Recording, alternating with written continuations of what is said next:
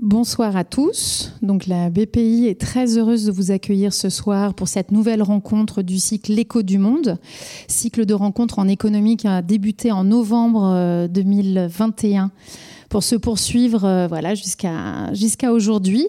Euh, cycle que nous avons monté avec l'économiste euh, Laurent. Euh, donc ce soir, nous sommes très heureux de parler de santé et d'environnement.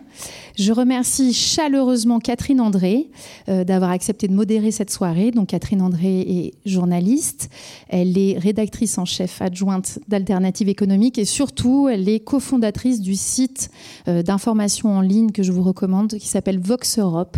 Euh, voilà, de, site d'information avec des journalistes euh, de, de l'Europe entière et qui traite de sujets européens. Donc euh, Catherine vous présentera nos trois intervenants de ce soir, euh, Jody Sauré, André Sicolella et Julien Codeville, que je remercie également. Malheureusement, Éloi Laurent, avec qui nous avons donc euh, monté tout ce programme de rencontres, ne pouvait pas être des nôtres ce soir. Aussi, il a enregistré une introduction pour vous présenter les grands axes sur lesquels nous avons travaillé voilà, tous ensemble. Merci à vous. Bonsoir à toutes et bonsoir à tous. Je suis Éloi Laurent, je suis économiste, euh, enseignant-chercheur à la fois en France et aux États-Unis et j'ai le grand plaisir de vous accueillir pour ce nouveau cycle de conférences de la BPI, l'écho du monde.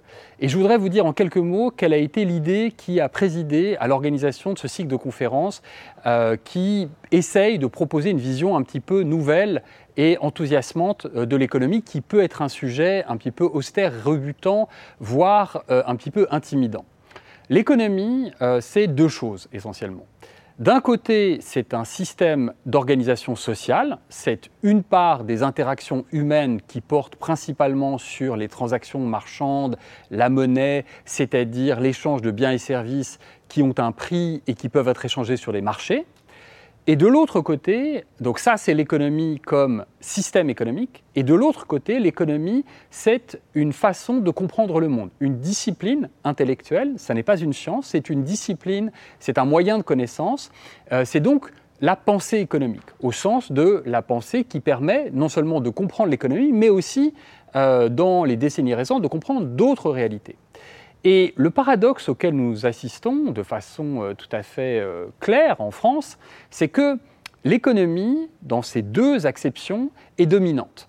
Elle est dominante dans l'organisation sociale. Il semble que les impératifs économiques s'imposent à tous les autres, par exemple aux contraintes écologiques, ce qui est évidemment un paradoxe puisque euh, on comprend d'emblée que les lois de la biophysique sont quand même beaucoup moins flexibles que les lois d'organisation des sociétés humaines. Et de l'autre côté, l'économie au sens de la pensée économique, elle-même dominée, si l'on peut dire, par une école de pensée qui est une école qui considère que l'économie est une science qui a à offrir au monde des lois universelles, à l'image de la physique et de la chimie, qui peuvent s'appliquer de manière équivalente partout, à tout instant, pour tous les groupes humains. On a donc une économie dominante en tant qu'organisation sociale et dominée par une forme particulière de pensée qui est ce qu'on pourrait appeler l'économie orthodoxe. Ce cycle de conférences propose de sortir de cette double mythologie, de sortir de cette mythologie de l'économie dominante et de l'économie dominée pour comprendre que l'économie est une discipline tout à fait utile à la connaissance du monde à condition d'être remise à sa place. Et sa place, depuis les origines de l'économie à la fois comme pensée et comme système, c'est d'être en dialogue avec les autres disciplines. Si on reprend les origines de l'économie, on remonte à Aristote et à Xénophon au IVe siècle avant notre ère. Xénophon définit l'économiste comme celui qui administre un domaine agricole. Aristote définit l'économie comme la discipline d'allocation de ressources rares dans un foyer. Et Aristote définit l'économie comme l'art de la sobriété pour répondre au bien-être humain. Et Aristote ailleurs définit la finalité de l'existence humaine comme étant le bonheur. Autrement dit, Aristote, au IVe siècle avant notre ère, définit l'économie comme la discipline de la sobriété au service du bonheur. On est très très loin de la science de la concurrence au service de la croissance. Donc remonter aux origines de la pensée économique permet de comprendre à quel point l'économie dans la période contemporaine s'est éloignée de sa propre tradition intellectuelle. Ce cycle de conférences propose de revenir à l'essence de l'économie, c'est-à-dire la coopération pour le bien-être en dialogue avec les autres disciplines. Et c'est pour cette raison que Les quatre thématiques qui vous seront proposées au cours des prochains mois, à raison d'une conférence tous les deux mois, vont systématiquement, les conférences, mettre en dialogue deux notions. La première, le climat et la croissance. La deuxième, la confiance, les inégalités sociales. La troisième, l'Europe et le bien-être. La quatrième, la santé et l'environnement. Pour ouvrir les thématiques économiques, notamment sur la réalité fondamentale du XXIe siècle, qui est la réalité écologique.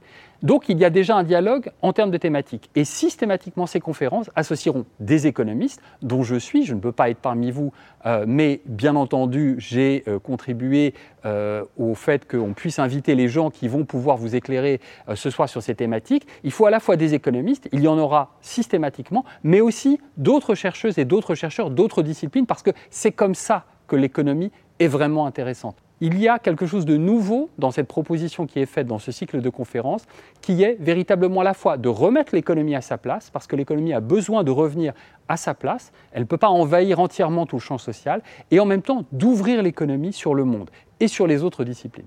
Et c'est précisément le pari de l'intelligence collective que vont vous proposer ces conférences.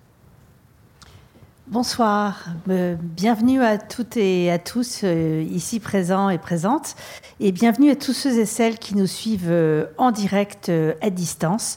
donc, je suis ravie de, modérer ce débat donc, sur ce, cette, quatrième, quatrième conférence débat santé et environnement sur ce, ces deux notions donc on, nous allons mettre en, rapport et interroger ce soir dans le cycle L'écho du monde. Et j'ai grand plaisir à vous présenter donc nos trois intervenants du débat de ce soir. Donc, euh, Julie Soré, vous êtes chargée des relations avec les pouvoirs publics et chargée de la campagne sur la pollution de l'air à l'UNICEF France. Je vous passerai la parole dans, deux minutes. Euh, ensuite, euh, donc à votre droite, André Sicolella. vous êtes chimiste, toxicologue et chercheur en santé environnementale, ainsi que président du réseau Environnement Santé. Et enfin, donc à votre droite, Julien Codeville, chargé de projet et d'expertise scientifique à l'Agence nationale de santé publique et vous êtes également enseignant-chercheur au CNAM.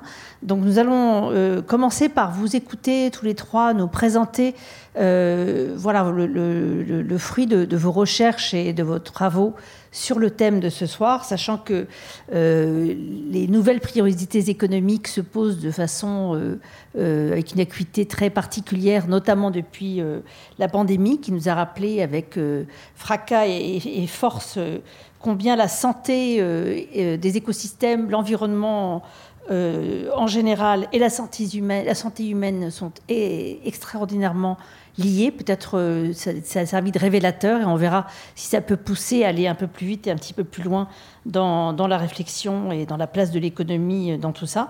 je vais tout de suite vous passer la parole, Julie Sauré, puisqu'on on va démarrer en fait avec l'axe pollution de l'air, qui est un des éléments constitutifs de l'environnement, pas le seul. Nous allons commencer parce qu'il y a des rapports euh, très récents et très précis qui euh, que vous allez nous présenter. Je vous remercie. Bonsoir à tous. Euh, avant toute chose, merci d'être là. C'est vrai que c'est un sujet qui est, euh, important. Euh, donc, en effet, je travaille pour, l'UNICEF. comme vous le savez certainement, l'UNICEF est présent dans 190 pays dans le monde, avec, une mission, avec des missions qui sont assez variées, mais qui, en général, se rapportent aux droits de l'enfant. Donc, le droit de l'enfant, notamment, à vivre dans un environnement sain, à être en bonne santé. et justement, la question de la santé est un sujet très important à l'UNICEF depuis depuis sa fondation. Euh, et c'est vrai que euh, ces dernières années, la question de la santé environnementale est devenue de plus en plus importante pour nous, puisqu'on s'est rendu compte, évidemment, que la santé des enfants dépendait fortement de l'environnement dans lequel ils vivent. c'est évident, mais surtout, on a vu avec la dégradation de cet environnement la dégradation de la santé des enfants, et donc une nécessité à mieux y répondre.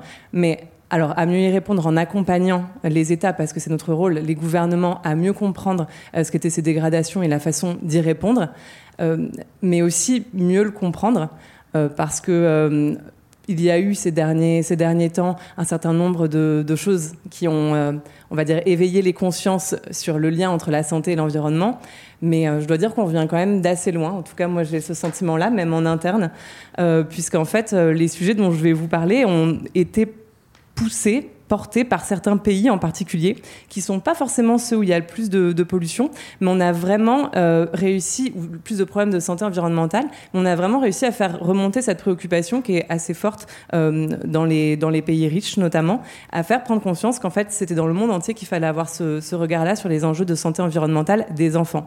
Euh, et justement, il y a un rapport qui est sorti la semaine dernière, un rapport de notre centre de recherche Innocenti, qui se situe à Florence, et qui s'est intéressé justement à la question de la santé, enfin, du monde dans lequel les enfants évoluent et de l'impact, notamment de l'environnement sur leur santé.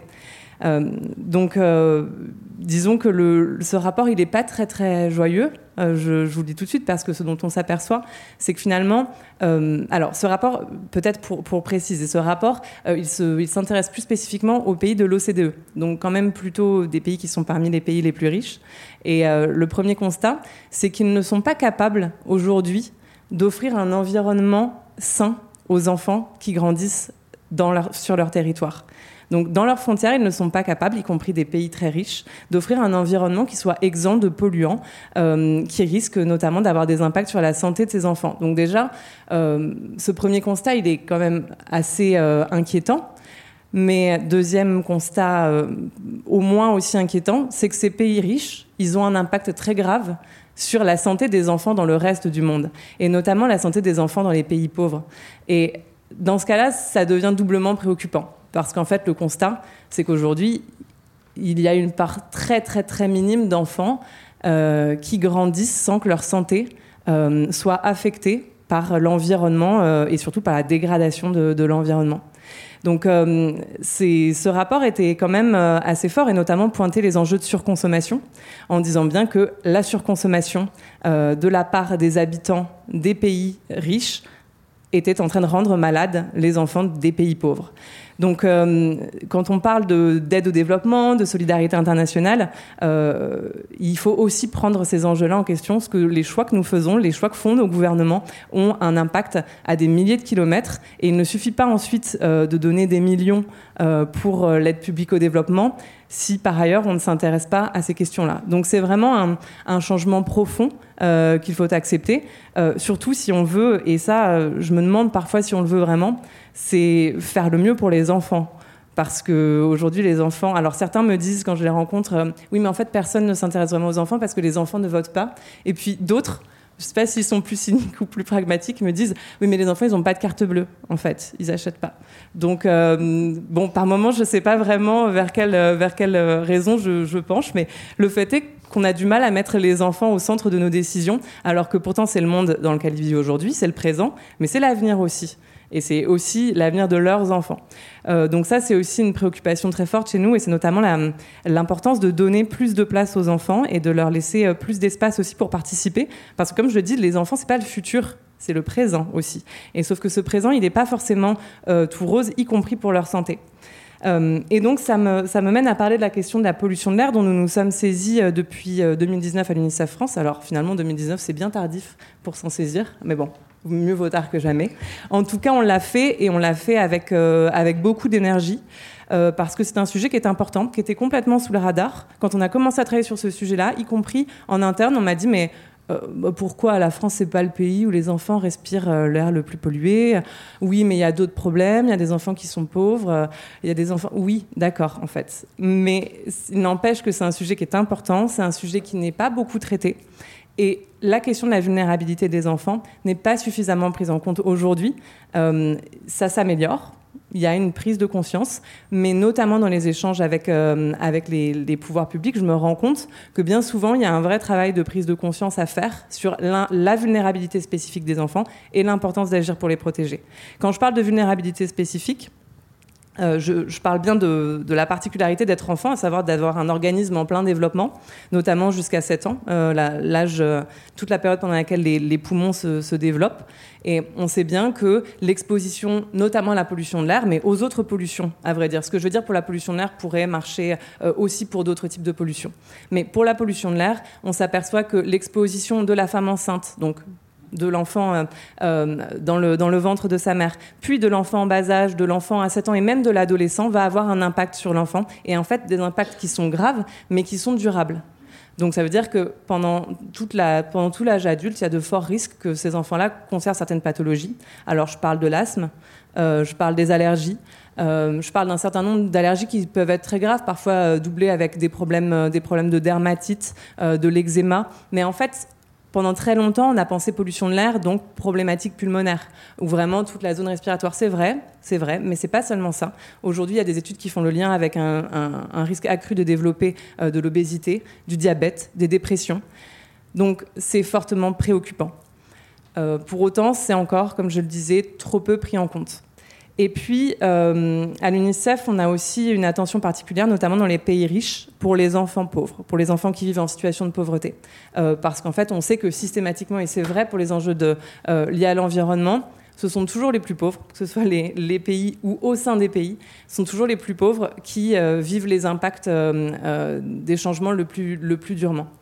Euh, c'est pour ça qu'on s'est intéressé à cette question-là et le rapport que nous avons sorti en octobre euh, euh, dernier arrivait à plusieurs constats. Donc on a voulu déjà savoir si les enfants pauvres dans les grandes villes étaient plus exposés que des enfants plus favorisés à la pollution de l'air. La réponse est non, pas systématiquement. Les enfants pauvres ne sont pas systématiquement plus exposés à la pollution de l'air, euh, tout simplement parce que les grandes villes dépendent aussi d'une histoire euh, de l'urbanisme euh, qui fait que parfois, pour des raisons différentes à Lille, à Lyon ou à Paris, certaines populations riches peuvent vivre dans des endroits qui sont très pollués. C'est notamment le, le cas à Paris. Pour autant, ce qu'on observe, c'est que bien souvent, quand il y a des poches de pollution, ce sont plutôt des endroits où vivent des personnes pauvres, donc des familles pauvres. Et donc souvent, l'école est à proximité, surtout dans les grandes villes, du domicile. Et donc on va vivre dans un quartier pauvre, travailler, euh, étudier dans un quartier pauvre, avec finalement le risque d'être vraiment euh, doublement exposé, ou en tout cas tout le temps exposé. Euh, donc ce premier constat, c'est pas systématique, mais on constate pour autant que quand un enfant pauvre est exposé à une forte pollution de l'air, ça va être beaucoup plus difficile pour sa famille de l'y soustraire. Pourquoi? Bah Parce que c'est pas facile de changer d'appartement, c'est pas euh, de changer de maison, c'est beaucoup plus compliqué même de partir en week-end, donc de s'extraire pendant quelque temps d'un milieu pollué quand on vit dans une, dans une famille pauvre. Et puis il y a un mouvement aussi qu'on n'a pas pu très bien objectiver mais qui nous a semblé quand même être important, c'est qu'avec la prise de conscience des méfaits de la pollution de l'air sur la santé des enfants et des personnes en général, il y a un risque que finalement les plus, les plus conscients, les plus sensibilisés, euh, donc souvent les plus riches, euh, partent de ces quartiers-là et que ça devienne des quartiers pour les pauvres. Donc si on n'agit pas et si on n'utilise pas nos politiques publiques pour enrayer ce type de phénomène, le risque c'est que cette tendance aille en s'accroissant. Et puis, l'autre question qu'on s'est posée, c'est est-ce que finalement l'exposition à la pollution de l'air est plus grave pour un enfant pauvre que pour un enfant riche? Si je caricature un peu. Et la réponse est oui. Parce qu'en fait, les enfants qui vivent en situation de pauvreté vont tout au long de, leur enfance, et même comme je le disais à partir du stade fœtal, euh, avoir beaucoup plus de facteurs négatifs, entre guillemets. On parle d'exposome, mais pour le dire plus simplement, de facteurs négatifs qui vont s'accumuler dans leur vie et qui vont faire que quand ils se retrouvent face à la pollution d'air, ils sont plus fragiles, ils sont plus vulnérables. Donc finalement, une fois qu'on fait ce constat-là, ils ne sont pas toujours plus exposés, mais c'est plus difficile de s'en extraire de, l'exposition à la pollution de. Et lorsqu'ils sont exposés, les méfaits sur leur santé sont beaucoup plus graves, notamment parce que généralement leur, euh, alimentation est moins bonne, ils peuvent être exposés à plus de stress, euh, la qualité de leur, euh, habitat est moins bonne. Tout ça fait que ces enfants, finalement, vivent un peu une double peine, en fait.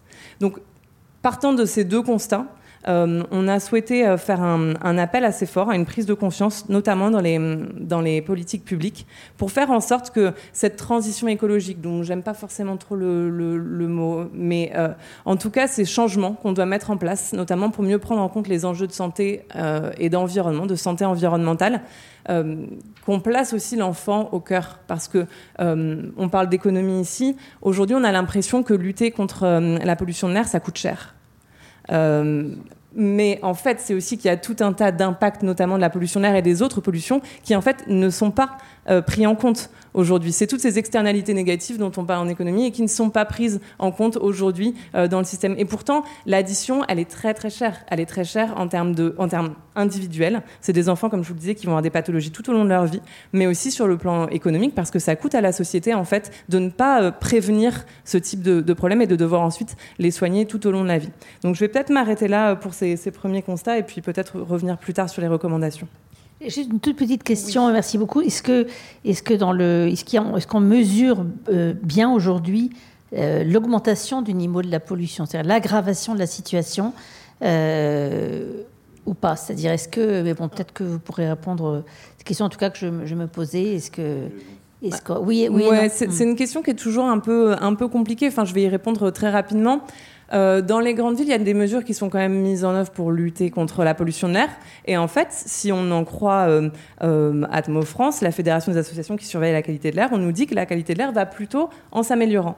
Mais pourtant, on peut, constater, on peut constater que l'asthme est en augmentation partout dans le monde. Et plus globalement, on constate que c'est quand même assez socialement différencié. voilà, et c'est ça que j'allais dire.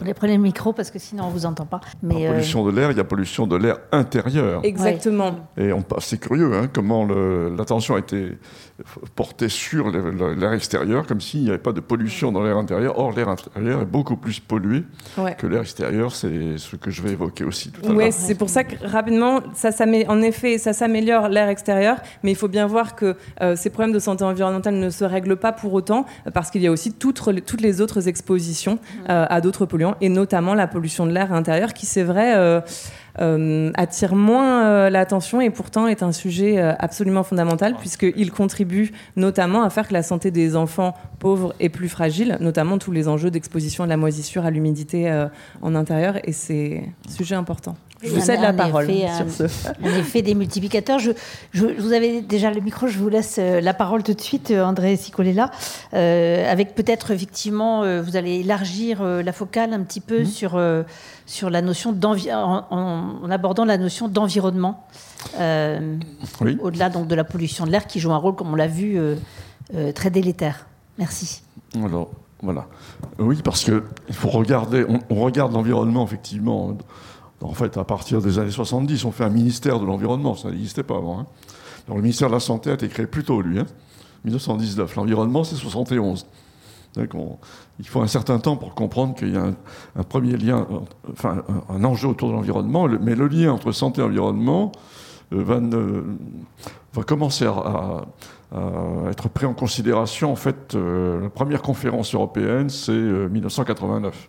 Euh, qui passe totalement inaperçu. Hein. Conférence OMS Europe et Union européenne. On en est, on va bientôt avoir la, septième édition. Voilà.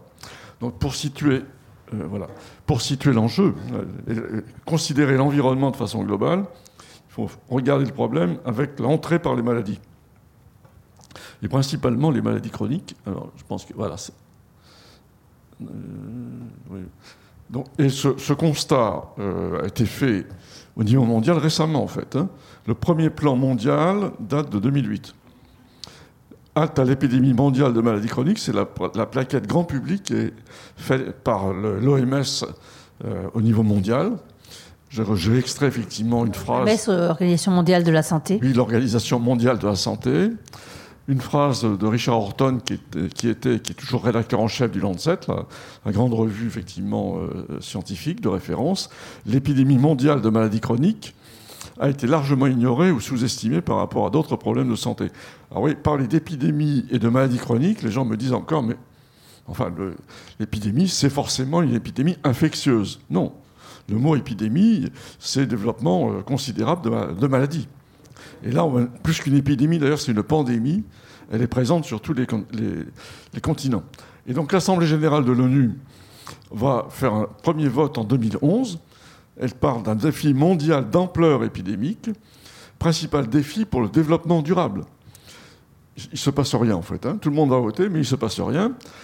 2018, l'Assemblée générale de l'ONU remet le couvert et dit, à partir des objectifs du développement durable définis en 2015, Objectif 2030, mortalité prématurée par maladie chronique de 30%, arrêt de la progression de l'obésité et du diabète.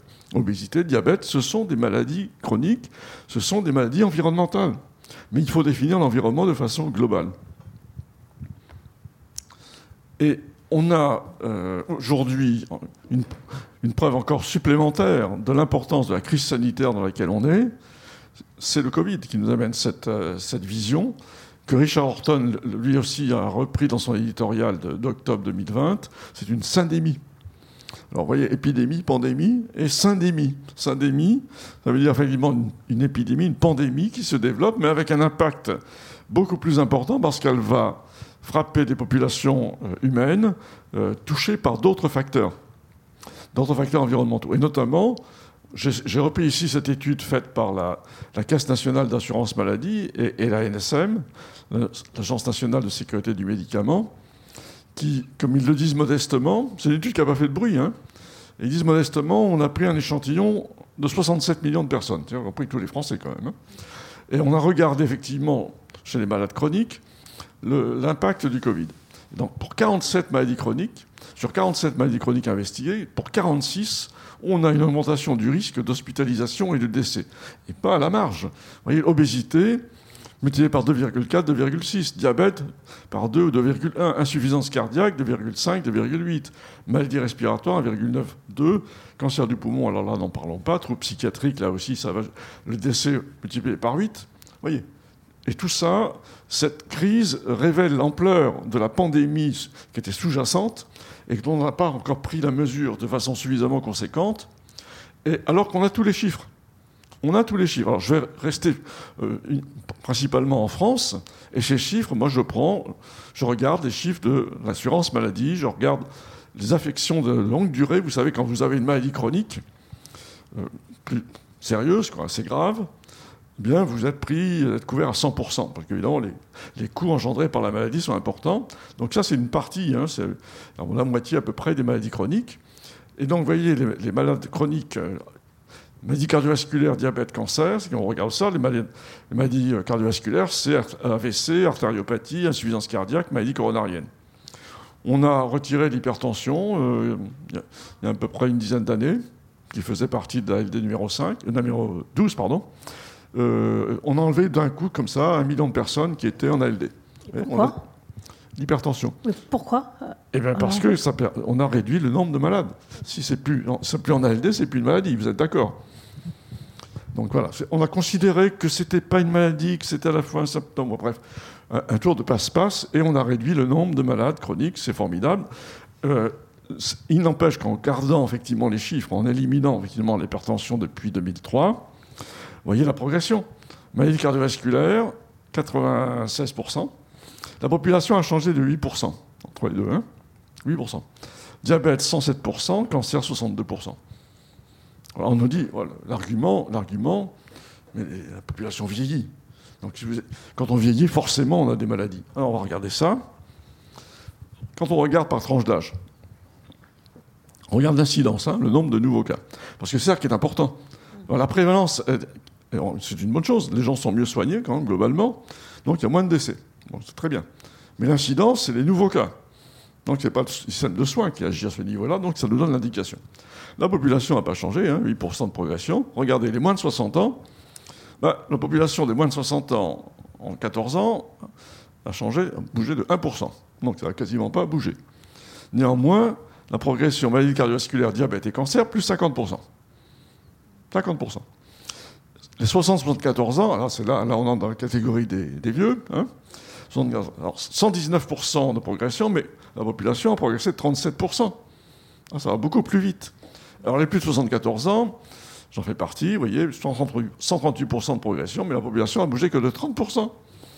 Alors à partir de ça, vous expliquez que tout est lié au vieillissement? Je vais vous donner un autre argument, si je ne vous ai pas encore convaincu. Les affections de longue durée, 0-19 ans. 0,19 ans. Là, vous pouvez me dire que c'est des vieux, là. 0,19 hein. ans. Et les 0,19 ans en 2003, les 0,19 ans en 2019, c'est toujours des 0,19 ans. Vous êtes d'accord? Suivez le raisonnement. Hein. Ils étaient, la population a progressé de 3%.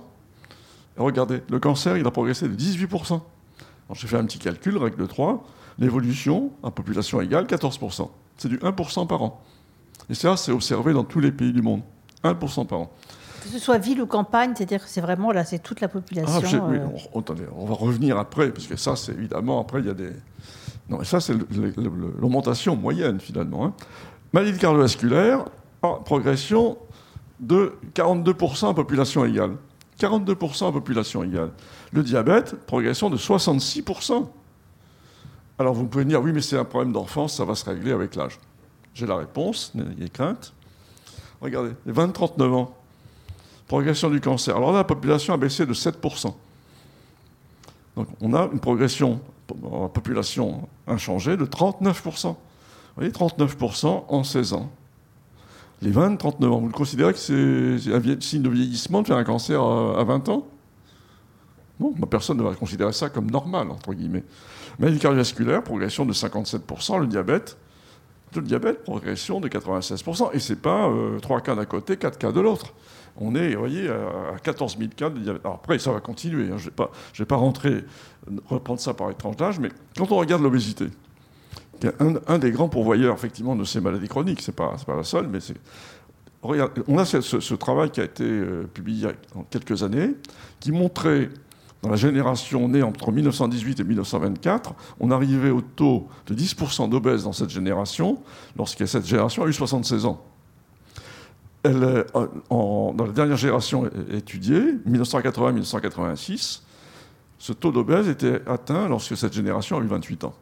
Donc il y a un phénomène lourd, en fait, hein, qui, euh, qui va effectivement se traduire. Alors l'obésité est considérée comme une maladie, mais elle, impacte, notamment, il y a un lien avec le diabète, un lien avec les maladies cardiovasculaires, et même aussi le cancer. Vous voyez la progression du diabète en Ile-de-France et en France, c'est spectaculaire, entre 1997 et 2015, voilà une progression, on a euh, doublé, en fait. Hein.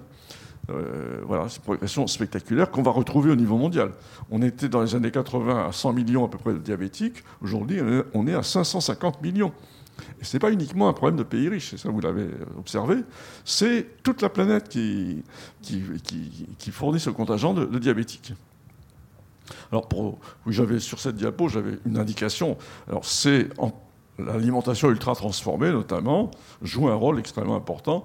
les consommateurs de bio, ben, ils ont 35% de diabète en moins. ça, donc c'est effectivement un élément euh, qui va, déterminant.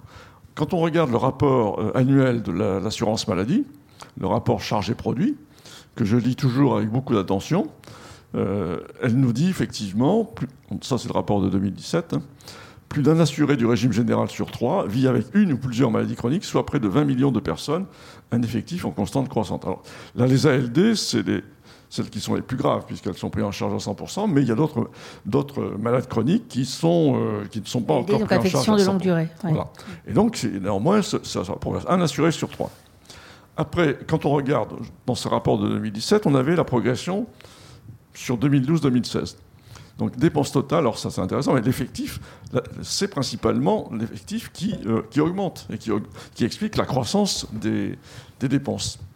Qu'il s'agisse des maladies cardiovasculaires, du diabète. Alors le cancer, en partie, c'est lié beaucoup de plus en plus euh, impressionnant des, traitements, parce qu'il faut quand même voir aussi que cette épidémie de maladies chroniques, euh, elle génère effectivement, c'est très bon pour le PIB par exemple. C'est dommage qu'Eloi Laurent soit pas là parce que c'est vraiment une excellente nouvelle pour le PIB. Ça fait, progresser l'industrie pharmaceutique, ça crée de l'emploi, c'est formidable. Donc, euh, sauf que, vous voyez, ça, se paye quand même euh, à un moment. Maladie psychiatrique, là aussi, une progression de cette nature. Donc, dépenses liées surtout à la croissance des effectifs. Si on regarde le cancer, j'avais le coût moyen en 2016, 5740 euros. Voilà, un surcoût 2016-2004, 6,9 milliards d'euros. Voilà. Donc euh, on est effectivement des surcoûts totaux extrêmement élevés en termes de plus de 44 milliards pour les diabètes, même chose. Euh, la, Caisse nationale de l'assurance maladie, dans son rapport de 2019, nous fait une projection 2030. Et donc, si on regarde la croissance entre 2012 et 2018, c'est sur la base d'une croissance à 3%. Et elle nous dit, bon, à partir de 2018, ça va passer à 2,5% pas tout à fait exact, mais enfin bon, on reprend son calcul et on fait la somme et on voit effectivement qu'on aura dépensé en 10 ans 120 milliards d'euros en plus. Voilà. Vous voyez, le coût économique devient extrêmement euh, élevé. Et donc, et donc, et donc, j'en termine là d'ailleurs. Voilà. Donc l'environnement dans tout ça, c'est effectivement, euh, ça n'est pas cet, argument qu'on entend qui est, qui, est, présenté comme allant de soi, l'espérance de vie progresse, on vieillit, c'est normal, on est plus, de plus en plus malade, c'est faux. On va expliquer cette croissance uniquement par le vieillissement. Et puis l'autre argument, le deuxième argument auquel il faut tordre le cou, c'est l'espérance de vie qui progresse. C'est quoi l'espérance de vie? Ça, on ne l'explique jamais, ça. Quasiment jamais. Quand on nous dit l'espérance de vie, ah elle est un peu baissée, là. Mais l'espérance de vie, on calcule comment? On dit, voilà, euh, un, enfant qui né aujourd'hui, on, fait l'hypothèse que lorsqu'il aura 80 ans, il aura le, taux de mortalité de la génération qui décède actuellement à partir de la génération des 80 ans. Mais on n'a aucune, aucune, on ne sait pas du tout quel sera l'environnement dans 80 ans. Voilà. Et tout ça, c'est une, une, une hérésie d'ailleurs de faire le calcul de cette façon. On ne connaît pas. Ce qui a changé de façon extrêmement importante, c'est l'environnement, justement. Les gens qui décèdent aujourd'hui, plus de 80 ans, 90 ans, ils sont nés avant-guerre, dans un environnement totalement différent, notamment la contamination chimique, la pollution. La pollution était de nature totalement différente, d'ailleurs. Hein, c'était la pollution des cheminées d'usine. Alors, problème sérieux. Hein. Mais la pollution chimique, notamment, on y passait de 1 million de tonnes dans les années 45 à aujourd'hui 350 millions de tonnes. Et puis ça va continuer d'ailleurs. Hein. La chimie bah, n'a pas de limite, donc elle continue de progresser avec un coût sanitaire de plus en plus impressionnant. Voilà, c'est pour ça que l'environnement, il faut le voir de façon globale. Après, il faut regarder effectivement les différents facteurs d'environnement. Mais l'alimentation est un environnement. L'environnement social, évidemment, va, contribuer. Et puis euh, l'environnement euh, physico-chimique, évidemment, la pollution, la pollution de l'air extérieur, la pollution de l'air intérieur, la sédentarité la sédentarité qui a euh, transformé effectivement la, vie euh, sur toute la planète, et puis l'interaction. Ce qu'on ne maîtrise pas, ce qu'on n'a pas les moyens de connaître d'ailleurs, mais Julien, je vais, lui passer comme ça le, relais, l'interaction entre ces différents environnements, c'est la, clé. C'est ce qui nous permet de comprendre que des phénomènes repérés à bas bruit ont finalement globalement un impact considérable sur la santé humaine. Et c'est ça l'enjeu aujourd'hui. Il y a un enjeu scientifique pour arriver à quantifier le plus possible cet impact. Effectivement, vous avez évoqué le mot exposome. L'autre élément important, qui est relativement récent, enfin relativement récent, ça va faire 30 ans quand même, c'est, on sait avec l'exemple notamment des perturbateurs endocriniens, que l'exposition, qu'il y a des périodes sensibles à l'exposition aux facteurs de risque environnementaux. L'exposition pendant la grossesse induit euh, un impact sur la santé de l'enfant, mais la santé des petits-enfants et des arrière-petits-enfants. On a la, preuve aujourd'hui. Alors, au départ, on a eu des preuves par expérimentation animale. Vous donnez du bisphénol A à des souris, à des rates gestantes, vous induisez de l'infertilité chez les fils, les petits-fils et les arrière-petits-fils. Et pourquoi? C'est très surprenant. Hein. Une exposition de courte durée pendant la grossesse va impacter la, santé de votre, la fertilité de votre arrière-petit-fils c'est quand même impressionnant. Moi, quand j'ai été formé, c'est parce qu'on m'a enseigné d'ailleurs. Hein. Au début, je, n'y croyais pas d'ailleurs. Aujourd'hui, ce n'est pas une question de croyance, on a toutes les données scientifiques. On a même un concept beaucoup plus large que le concept de perturbateur endocrinien, c'est le concept de DOAD. Alors celui-là, on n'a pas encore réussi à le mettre dans le débat public. C'est l'origine développementale de la santé et de la maladie. On sait qu'effectivement, l'addition des stress chimiques, nutritionnels et psycho-affectifs donc il vaut mieux être riche et bien portant que pauvre et malade. Bon, s'en douter un peu, mais on le découvre et on a toute la preuve et ça se passe par l'épigénétique. L'autre mot clé, c'est le mot épigénétique. On a, tout, on a cherché à tout expliquer par la génétique. Tout était dans les gènes, très curieusement. Hein. on n'avait plus rien à faire, on était programmé. Euh, bah, oui, on a des gènes, mais ce n'est pas ça qui est essentiel. L'important, c'est comment l'environnement agit sur nos gènes. Et ça, ça s'appelle l'épigénétique. Il y a des marqueurs l'environnement dépose des marqueurs sur l'expression de nos gènes, des marqueurs qui sont transmis de génération en génération. Et donc, on a, c'est un concept, euh, c'est un concept scientifique solide dont on n'a pas tiré aujourd'hui toutes les conséquences. Et c'est pour ça que la santé environnementale, c'est essentiel. On a des systèmes de santé qui se sont construits dans l'après-guerre à partir effectivement d'un paysage épidémique qui a été celui de l'épidémie infectieuse. Et on a progressé on a progressé. Aujourd'hui, enfin, il y a, a des, quand même des piqûres de rappel du type, euh, de type zoonose quand même. Hein. Mais enfin, on ne meurt plus de la variole, on ne meurt plus du choléra dans nos pays en tout cas. Et donc, euh, l'enjeu, c'est effectivement de comprendre que l'enjeu, comment l'environnement, d'une façon générale, impacte notre santé et diminue notre espérance de vie. Parce que là, actuellement, on est dans une période où ça commence à fluctuer, mais euh, quand on voit les jeunes générations de plus, impactées de plus en plus impactées par ces maladies chroniques, euh, il faudra s'imaginer que ça va, ça va s'arrêter à 19 ans ou à 39 ans. Hein. C'est en train de progresser et on n'arrête pas, c'est un paquebot, hein. on n'arrête pas comme ça du jour au lendemain. Donc, vraiment, il y a un vrai enjeu politique de transformer nos systèmes de santé, qui sont des systèmes de soins, Alors on nous dit, ah oui, mais il faut développer la prévention. On a un ministère qui va s'occuper de la prévention. Ça, très bonne nouvelle. On aurait mieux fait de, dire on va faire un ministère de la santé environnementale. On, pose un acte politique fort. On va s'occuper, je proposais effectivement de faire un ministère de la santé environnementale auquel on rattacherait la direction générale de l'alimentation. On ne voit pas pourquoi la direction générale de l'alimentation est rattachée à l'agriculture. Certes, les agriculteurs fournissent la, la matière première, mais enfin, euh, l'alimentation, c'est un problème de santé. C'est surtout un problème de santé. Donc on rattache la DGL au ministère de la Santé environnementale, on rattache la consommation. La consommation, c'est un problème de santé en priorité. Vous voyez, c'est ça les choix politiques à faire aujourd'hui. Et je ne vais pas être plus long parce qu'on reviendra certainement sur tout ça. Oui, oui, tout à fait. Oui. Merci beaucoup.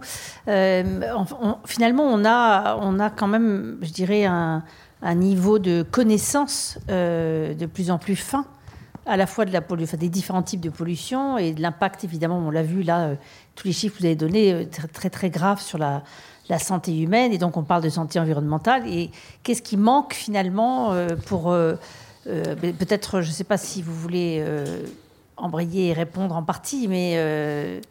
Qu'est-ce qui manque pour. Il manque, la volonté politique. Il manque simplement la volonté ah, bah, politique là, le constat, euh, vous voyez, le rapport charge et produits de la Caisse nationale, je vous l'assure, c'est un. Ça, se lit, moi je le lis avec délectation. Je dois être un des rares d'ailleurs à y trouver de l'intérêt parce que les députés, les sénateurs sont censés le lire, ils ne le lisent pas.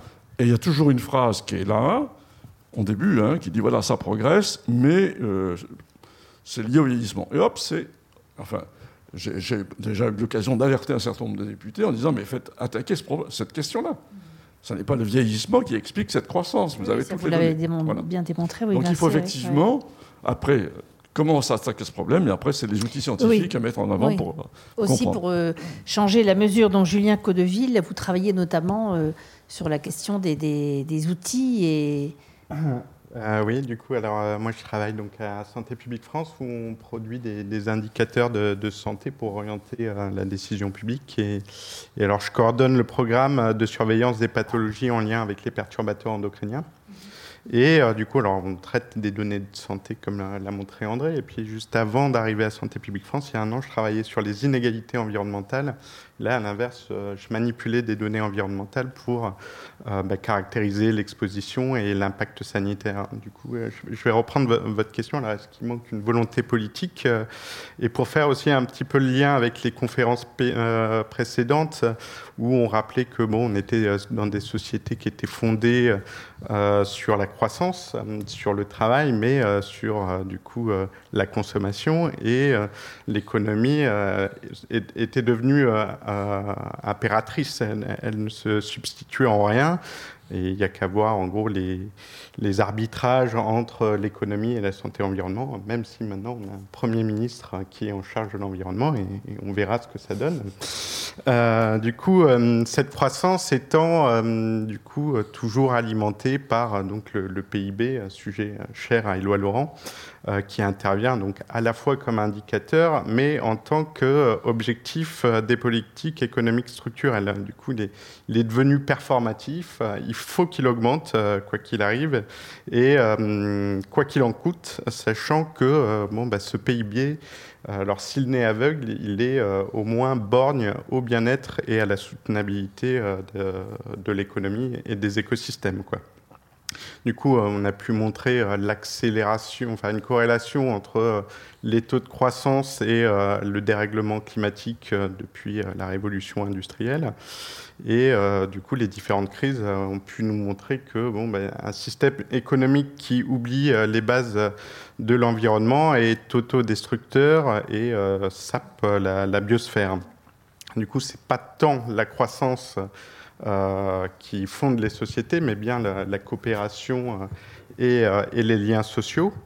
Et c'est bon, bah, les enseignements du GIEC, les, les, enseignements des rapports sur la biodiversité, bah, qui nous montrent que bah, est-ce que la soutenabilité va être maintenue dans les prochaines décennies pour, pour la population en tout cas, on, va vivre moins bien.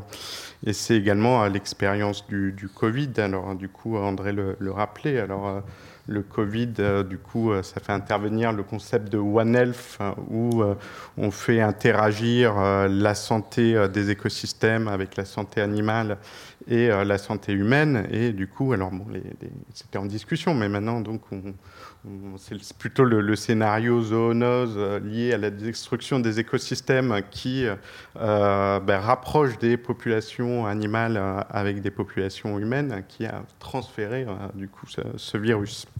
Vous pouvez un tout petit peu développer ce, contexte, ce, concept de One Health qui, est, qui, qui me semble être au cœur du débat Oui. Bah, ne connaîtrait pas, merci. C'est voilà, c'est l'interconnexion de la santé des écosystèmes, euh, de la santé animale et euh, de la santé humaine. Et effectivement, alors euh, en santé environnement, c'est plus un, un concept qui est décliné sur les maladies infectieuses. Mais comme le rappelait euh, André tout à l'heure, finalement, euh, euh, les premières victimes du, Covid, alors au-delà des classes d'âge élevées, c'est beaucoup des cas de morbidité liés aux, maladies chroniques et maladies chroniques qui sont de plus en plus suspectées liées à, l'environnement, l'environnement, alors moins écosystème, mais pollution chimique, pollution physique, etc. Donc on a une plus grande euh, interrelation, en tout cas, de, nos schémas de, et de nos concepts, euh, avec notamment l'intégration de, l'exposome. Euh, et du coup, c'est ces indicateurs-là qu'il faut peut-être proposer en alternative au PIB pour justement mieux orienter les politiques et s'accorder un peu plus aux besoins des populations quand on fait des, enquêtes dans le monde entier sur ce que veulent les gens, alors c'est rare quand ils, parlent de croissance nationale euh, en général, et, c'est vrai à peu près partout, c'est plutôt la santé et les liens sociaux. Et du coup, euh, en alternative euh, au PIB, les indicateurs de santé-environnement permettraient de, répondre assez bien à ces problématiques de bien-être et, et de soutenabilité. Du coup, euh, voilà, du coup, c'était également euh, des, réflexions qu'avait mené Éloi Laurent dans son avant-dernier livre sur euh, et si la, santé guidait le monde, avec une proposition à ce que l'espérance de vie se substitue au, PIB. L'espérance de vie reflétant alors à la fois euh, des, problématiques environnementales, euh, génétiques, euh, des, dimensions sociales et économiques, et économiques intégrant eh ben, le système de soins et la gouvernance associée au système de soins. Et, le Covid nous a montré combien potentiellement il pouvait y avoir des crises dans la crise. du coup, alors le, L'espérance de vie est, un indicateur euh, assez formel et assez pratique pour euh, justement mesurer euh, l'impact des crises écologiques et puis les, inégalités sociales.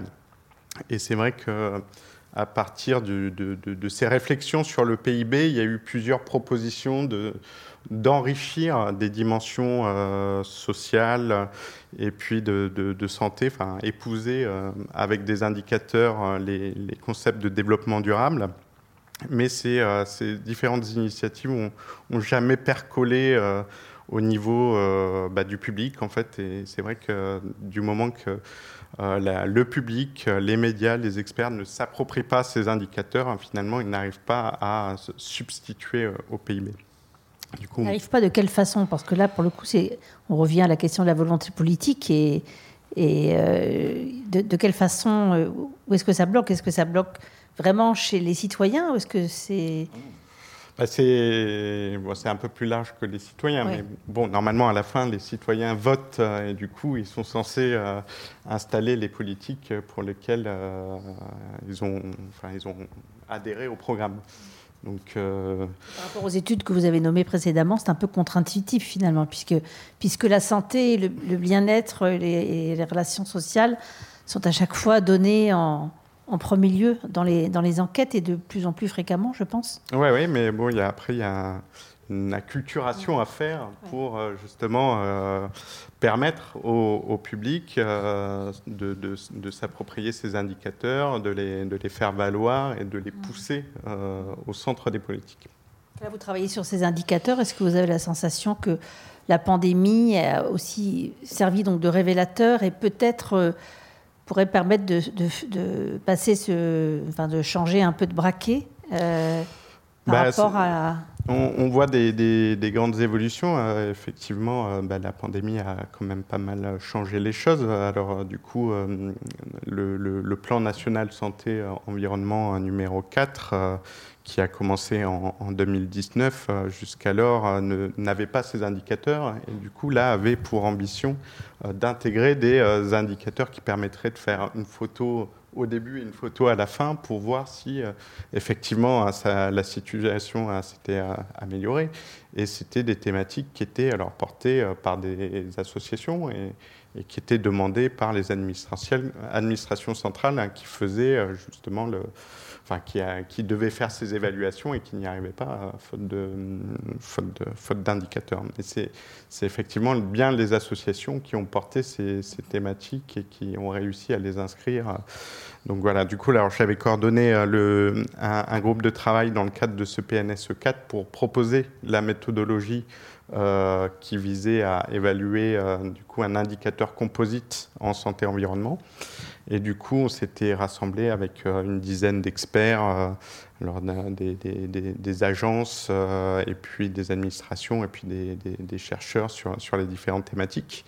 Et du coup, on a proposé donc une méthodologie d'indicateurs qui intégrait donc à la fois la qualité des eaux de surface, la qualité des eaux de consommation, la qualité des, sols, la pollution de l'air et puis, euh, pour, pour, faire des indicateurs d'exposition, du coup, euh, en partant de données alors euh, d'émissions de pollution, cette pollution étant transférée dans les milieux environnementaux et puis transférée par inhalation, ingestion, essayer d'avoir une espèce de vision agrégée de, de l'imprégnation environnementale au niveau de la France entière et sur des résolutions géographiques fines.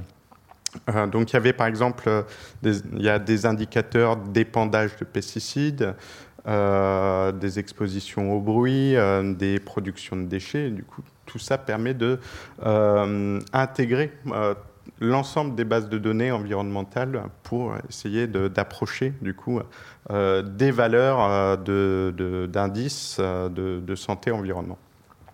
Et du coup, euh, ce qui était euh, euh, voulu, donc, c'était d'essayer de décliner ces indicateurs au niveau des communes, du coup, sur un maillage fin, euh, de manière à permettre, du coup, quand on commence à faire des statistiques spatiales, euh, enfin, utiliser la, géographie, après, on peut rattacher tout un tas de données, dont euh, des données socio-économiques et des données de santé. Du coup, de pouvoir analyser notamment les inégalités environnementales et leur articulation avec les inégalités socio-économiques et les inégalités de santé. Du coup, alors là, ils sont en cours de production, mais du coup, on va pouvoir y avoir accès d'ici un ou deux ans. Mais en tout cas, euh, bah, ce qu'on peut voir, c'est que du coup, euh, ce qu'il faut réfléchir, c'est euh, ces inégalités environnementales, comment elles s'articulent avec les inégalités socio-économiques, ce dont as parlé déjà un petit peu, un petit peu jeudi. Du coup, voilà, donc on a des indicateurs en santé et environnement, alors qui ne sont pas là pour orienter les politiques conjecturelles, mais qui sont au moins là pour orienter des plans. Euh, du coup, c'est euh, également des, propositions d'indicateurs alternatifs euh, qui pourraient être utilisés.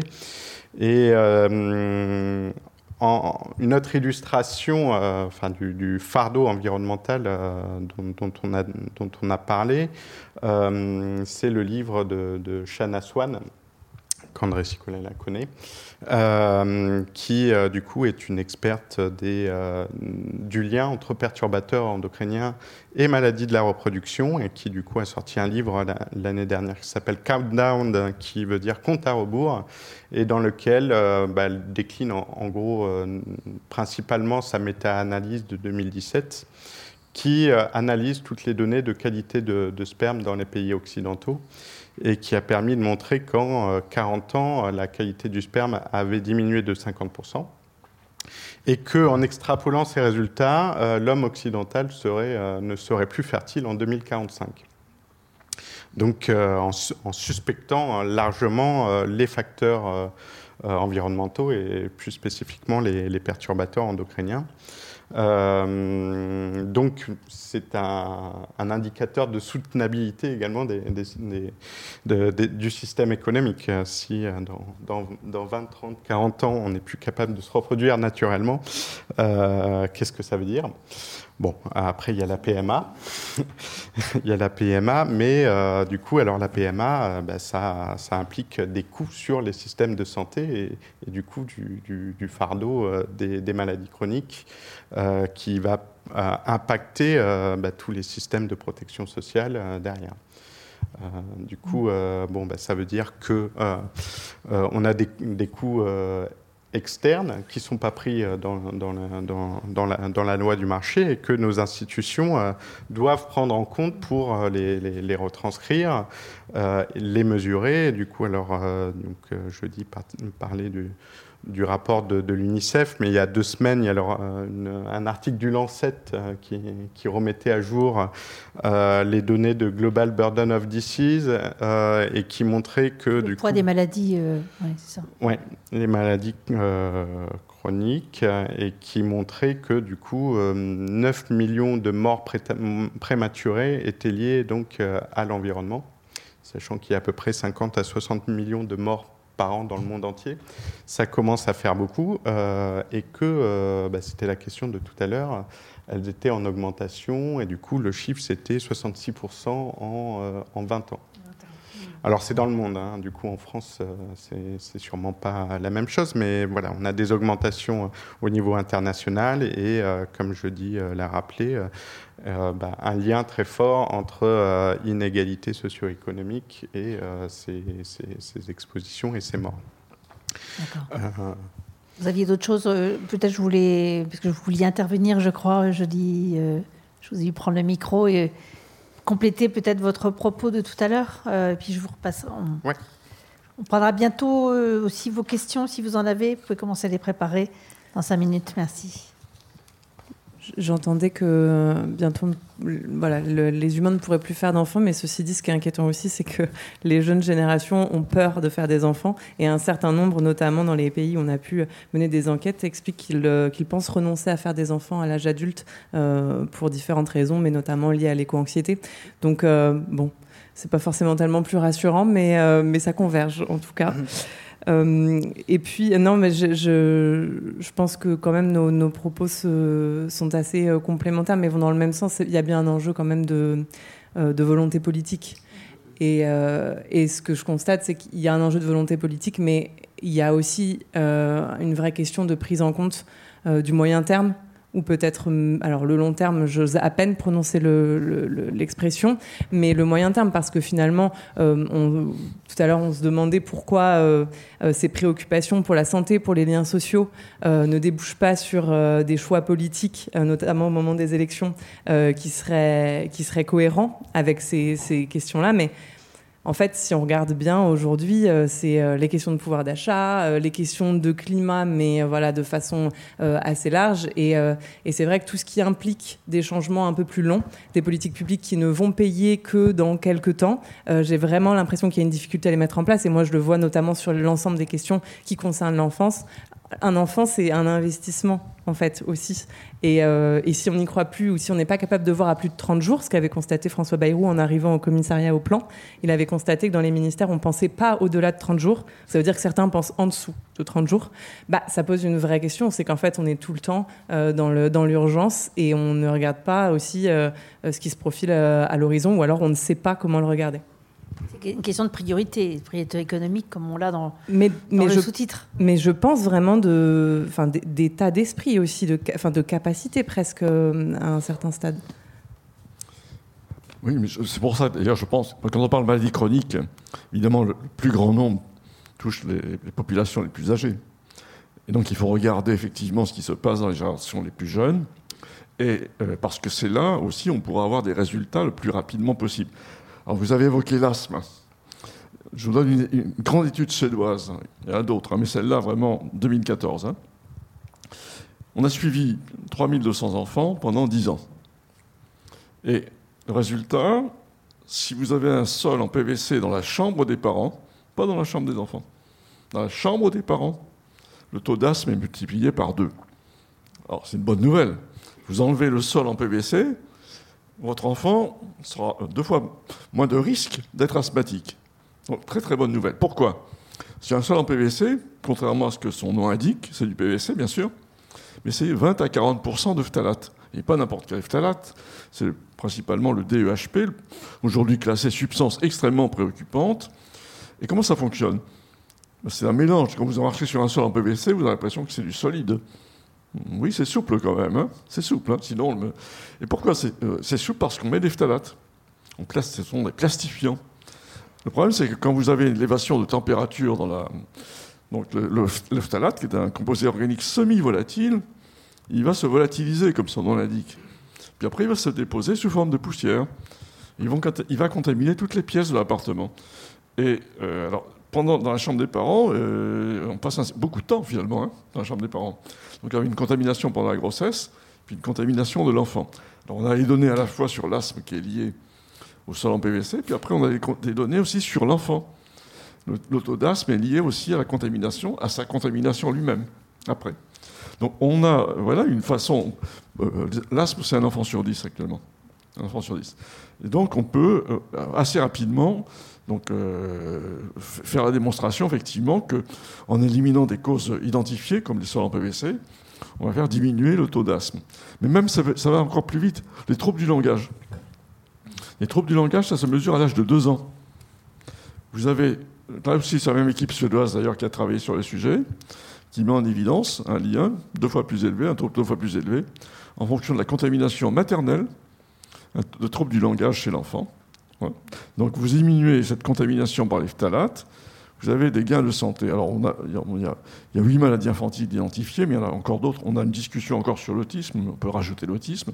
Et récemment, il y a deux mois, trois mois maintenant, publication danoise qui met en, en évidence un lien entre l'exposition aux phtalates via des médicaments, parce qu'on met des médicaments dans les phtalates. Et vous savez pourquoi on met des, des phtalates dans les médicaments? Vous avez, vous avez remarqué les gélules. Une gélule sympathique, hein. on dit c'est une gélule, donc c'est végétal. Hein. c'est la cellulose. Ah oui, mais pour que ça marche, il faut effectivement un plastifiant. Et on a mis du DEP, qui est un phtalate. Et là, les Danois, qui ont, ont des systèmes de, collecte d'informations remarquables, nous disent euh, ben, on a regardé, six mois de traitement chez l'enfant, ça se traduit trois ans après, âge médian, par deux fois plus de lymphome et euh, trois fois plus d'ostéosarcome.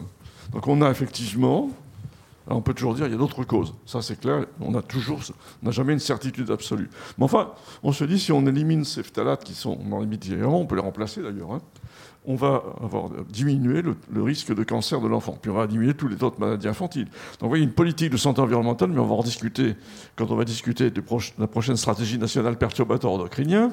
Hein. Il faut effectivement obtenir qu'on rentre effectivement avec un objectif quantifié de diminution de la contamination, bien sûr, mais aussi des maladies infantiles, les troubles du langage à l'âge de 2 ans. Alors, l'environnement social dans cette affaire, chez les populations les plus favorisées, troubles du langage, 3%. Chez les moins favorisés, les plus défavorisés, plus exactement, 24%. Un enfant sur quatre. Vous voyez la perte de chance que ça représente Donc la santé environnementale, ce n'est pas simplement du long terme, c'est du très court terme. Et ça, pour le coup, on commence à, estimer les coûts économiques euh, de, de ces maladies, hein, du coup. Euh, en 2015, euh, Léo Trassandé a réuni une quinzaine d'experts internationaux en pointe sur la question. Et euh, épluche toutes les bibliographies en toxicologie, en épidémiologie relatifs aux perturbateurs endocriniens et commence à prioriser des couples de polluants et de pathologies pour estimer des euh, fractions attribuables à partir euh, du coup des, risques relatifs estimés dans, les études épidémiologiques.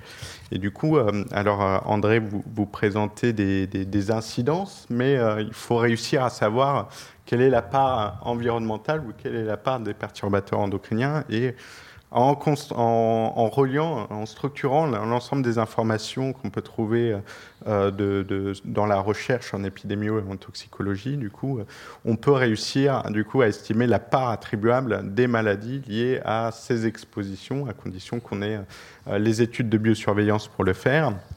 Et du coup, cette euh, étude, euh, enfin cette grosse, ce gros programme avait permis de commencer à regarder alors les problèmes sur les maladies reproductives chez l'homme, chez la femme, les euh, maladies métaboliques, les accidents cardiovasculaires, et avait pu estimer alors le coût d'une maladie. Et du coup, au niveau de, l'Europe, on arrivait donc à une somme de 150 milliards d'euros par an ce qui correspond euh, à un peu plus du 1% du PIB de l'Europe. Sans les cancers, euh, hormonodépendants qui sont quand même assez élevés. Donc voilà, rien que les PE euh, et quelques PE, parce que c'est le, le, sommet de l'iceberg. On arrive déjà à 1% du PIB de l'Europe. Alors du coup, voilà, c'est des choses qu'on essaye de, refaire au niveau euh, national. Euh, et du coup, on, va, on, a besoin de tout un ensemble de données. Alors les données de biosurveillance, les données d'incidence qu'a Santé publique France. Dans tout ce que vous avez présenté euh, tous les trois, je trouve qu'il y a une...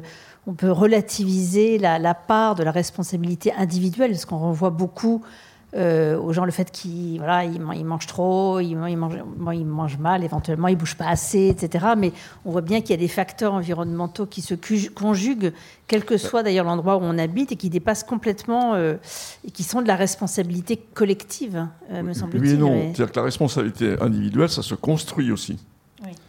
c'est-à-dire qu'il y a l'accès à l'information la compréhension. En tant que réseau environnement santé, on a, lancé depuis 4 ans une campagne ville et territoire sans perturbateurs endocriniens. Il y a cinq points en fait, c'est très simple. Hein. Euh, et un Français sur deux aujourd'hui est dans une collectivité locale qui a signé la charte. Alors ils s'engagent, après on leur dit mais c'est une démarche. Et notamment il y a une démarche d'information et de sensibilisation de la population. Et actuellement on fait des campagnes en équipant les volontaires de bracelets en silicone voyez, les bracelets en silicone que les ados aiment bien, eh le silicone capte bien un certain nombre de perturbateurs endocriniens comme les phtalates. Les gens sont très surpris après de voir qu'ils sont contaminés par les phtalates. Et ça, c'est intéressant, mais ce qui est intéressant, c'est de voir les disparités entre personnes. Et donc les phtalates, on les élimine tous les jours. Donc on devrait être à zéro, en fait, on est à 100%. Et donc voilà, la sensibilisation, ça permet. Après, quand on dit aux gens, mais d'où ça, vient? C'est le plastique. Donc ne mettez pas euh, au micro-ondes euh, des, récipients en plastique. Bon, c'est simple ça. Euh, les cosmétiques, bah, prenez la cosmétique bio, elle s'engage à être sans phtalate. donc les parfums, parce que dans les parfums, on va trouver du DEP, le, fameux DEP qu'on retrouve dans les médicaments. Voilà. Donc vous voyez, il y a une action au niveau régalien, mais il y a une action au niveau individuel. Les gens sont aussi. Font... Et quand on vous explique que. Parce qu'il faut quand même expliquer. Hein, vous prenez un shampoing avec un, avec qui n'est pas, pas, en bio, vous allez contaminer, vous allez impacter la santé de votre arrière-petit-fils. C'est quand même un peu difficile à comprendre. Hein. Il faut expliquer ça. Mais les gens comprennent très bien. Et une fois qu'ils ont compris ça, vous voyez, il faut faire les deux. À la fois, la, prise de conscience passe par euh, à ce niveau-là. on va prendre les questions ensuite, mais euh, je vous laisse euh, ajouter quelque chose. Effectivement, dans, dans, le PNSE 4, il y avait une volonté aussi de, fournir des outils aux individus pour s'approprier un peu sa, propre santé, avec des Nutri-Scores, des Toxiscores, pour que l'individu devienne acteur. Et le, enfin voilà, alors du coup, c'était euh, Éloi Laurent qui parlait de, la sobriété. Euh, ne pas consommer, euh, c'est un droit de vote. Et, si le marché n'a plus d'acheteurs, finalement, ils reprennent leur camelote et elle, n'est plus diffusée. Effectivement, la réglementation a plein de trous et laisse passer beaucoup de substances toxiques dangereuses encore aujourd'hui, mais l'individu a encore un rôle important là-dessus. Merci beaucoup. Euh, avez-vous des. Y a-t-il des questions? Oui, madame. Il y a un micro. Bonjour. Pas comme ça? Voilà, ça y est. Merci. Bonsoir à tous. Merci beaucoup de vos interventions très intéressantes. Euh, je reste euh, très ouverte à tout ce que vous avez dit euh, sur le plan 4 de 2019. J'aimerais avoir quelques informations, si vous en avez, des études sur les causes de pollution de l'air. Moi, j'ai une représentation par rapport à tout ce qui est poussière en béton lié au chantier public. Euh, au tabac et aux voitures. Alors, est-ce que vous avez des informations plus précises pour euh, valider ou pas cette, euh, ce, peut-être ce stéréotype que j'ai dans la tête par rapport à la pollution de l'air? C'est là que j'ai envie de mettre le curseur principal, mais il y a évidemment, bien sûr, mais en tant que mégapole. Euh, on est dans une métropole mégapole, voilà, 10 millions de personnes, euh, ben, bientôt 10 milliards sur la planète aussi. Donc effectivement, c'est pas étonnant que certains jeunes n'aient plus envie d'avoir d'enfants. Il y a aussi cette pression démographique. Euh, la deuxième question, elle porte sur la représentation qu'on a sur faire des gens des bons consommateurs. Je crois que beaucoup de gens sont passés à autre chose et attendent des mesures par rapport aux productions de l'industrie et qu'il y ait des, stops, des alertes de stop, euh, comme il y a eu sur les pesticides, sur euh, les perturbateurs endocriniens, quand même des petites mesures que l'État a pu prendre. Mais voilà, nous, on attend maintenant euh, que ce soit effectivement la COP 21. Enfin, moi, je parle avec Alternativa et d'autres appartenances.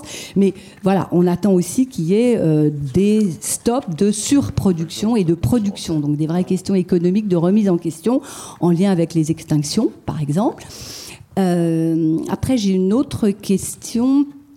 Euh, je suis très intéressée par votre bracelet silicone. j'aimerais bien me le procurer. Euh, et puis, bah, ça suffit peut-être pour l'instant, mais voilà. Déjà, vous laissez répondre, puis on verra si on a le temps ensuite. Merci beaucoup. Alors, dans quel ordre vous voulez Oui, je, je rebondis tout de suite sur votre dernière remarque. Oui.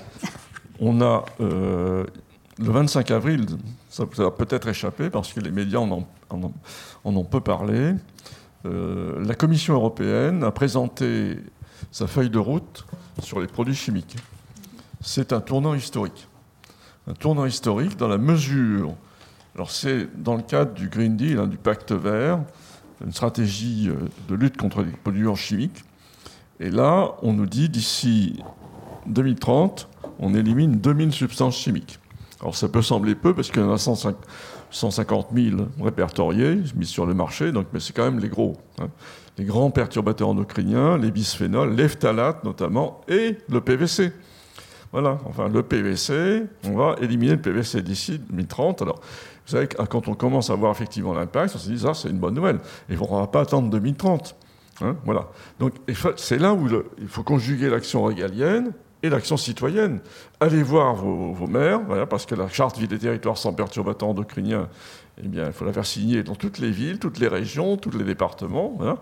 Voilà. Et ça va amplifier d'ailleurs le phénomène d'action euh, pour euh, justement, maintenant les choses sont claires, il faut y aller. Sauf qu'un sol en PVC, ben, euh, les, les, bailleurs sociaux nous disent que ça dure 40 ans. Donc si on laisse le temps faire et on attend 40 ans, non, on ne peut pas attendre 40 ans quand on sait tout ce qu'on sait. Et peut-être pour vous répondre euh, sur la pollution de l'air. Alors, on parlait tout à l'heure de pollution de l'air intérieur, pollution de l'air extérieur, mais si on parle de pollution de l'air extérieur dans les villes, euh, alors les transports arrivent euh, quand même en, bien en première place en fonction des, des, villes, mais globalement, généralement, ils arrivent en tête du classement, notamment pour tout ce qui concerne les émissions de, de dioxyde d'azote et de particules fines. Euh, après, c'est pas la seule chose non plus. On sait qu'il y a aussi le, secteur résidentiel, l'industrie. Il peut y avoir aussi l'agriculture, mais ça, c'est un peu plus présent dans les campagnes. En fait, si je peux dire, le, les, sources de pollution vont varier en fonction de l'endroit où vous vous trouvez, mais c'est vrai qu'en tout cas dans les villes, euh, la question du transport est assez importante. Et puis c'est aussi, euh, nous on a aussi voulu se, concentrer sur cette question parce que il y a un vrai travail à faire. Aujourd'hui, les villes elles sont beaucoup pensées pour la voiture. C'est impressionnant la place que prend la, voiture, même par rapport euh, euh, aux cyclistes ou, aux piétons, même purement en termes de, mètres carrés. Hein. Euh, et puis surtout, c'est des choses sur lesquelles on peut agir à l'échelle individuelle. On sait qu'il y a énormément de déplacements entre 1 et 3 km qui se font en voiture. C'est impressionnant. en fait, c'est aussi un moment où on peut décider de faire différemment. Et puis, euh, c'est aussi là-dessus que, quand même, que peuvent intervenir les pouvoirs publics. Euh, donc, c'est aussi pour ça que nous, on a décidé de mettre l'accent sur cette question-là. Et puis, les autres secteurs avaient aussi été finalement pas mal régulés aussi dans les années précédentes. voilà, pour vous dire un petit peu là-dessus. Et puis, l'air intérieur. Euh, je suis pas sûre que c'est moi qui répondrai euh, le mieux, mais c'est sûr qu'en tout cas, quand il y a du tabagisme, et c'est aussi pas mal le cas dans, les, dans des familles plutôt défavorisées, dans des familles plutôt pauvres, c'est vrai que ça va avoir tendance à, là aussi, euh, s'ajouter euh, dans l'exposome de l'enfant dont je parlais tout à l'heure, donc finalement le, rendre plus vulnérable lorsqu'il se retrouve face à d'autres agressions, si je puis dire. Oui, les poussières de béton, c'est une réalité aussi. Hein. C'est vrai qu'il y, a pas mal de, travaux. Je pense euh, récemment une étude que j'ai vue pour une école qui était juste à côté d'un chantier. C'était assez impressionnant aussi. Donc c'est une réalité aussi, mais sauf que quand on arrête le chantier, normalement, ça limite un peu.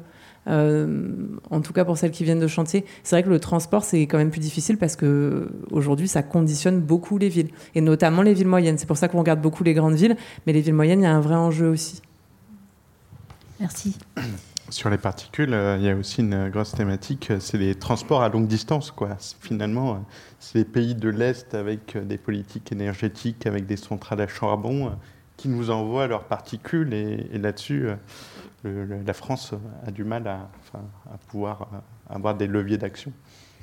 D'autant que peut-être juste un mot, mais c'est vrai que c'est assez complexe euh, la question de la pollution de l'air parce que ça va aussi euh, dépendre d'autres choses, de la météo.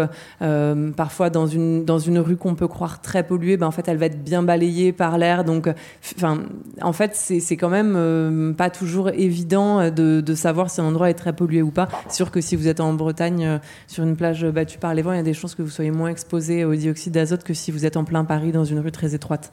Mais ça, c'est vrai qu'après, c'est des choses qu'il faut regarder de près aussi. Euh.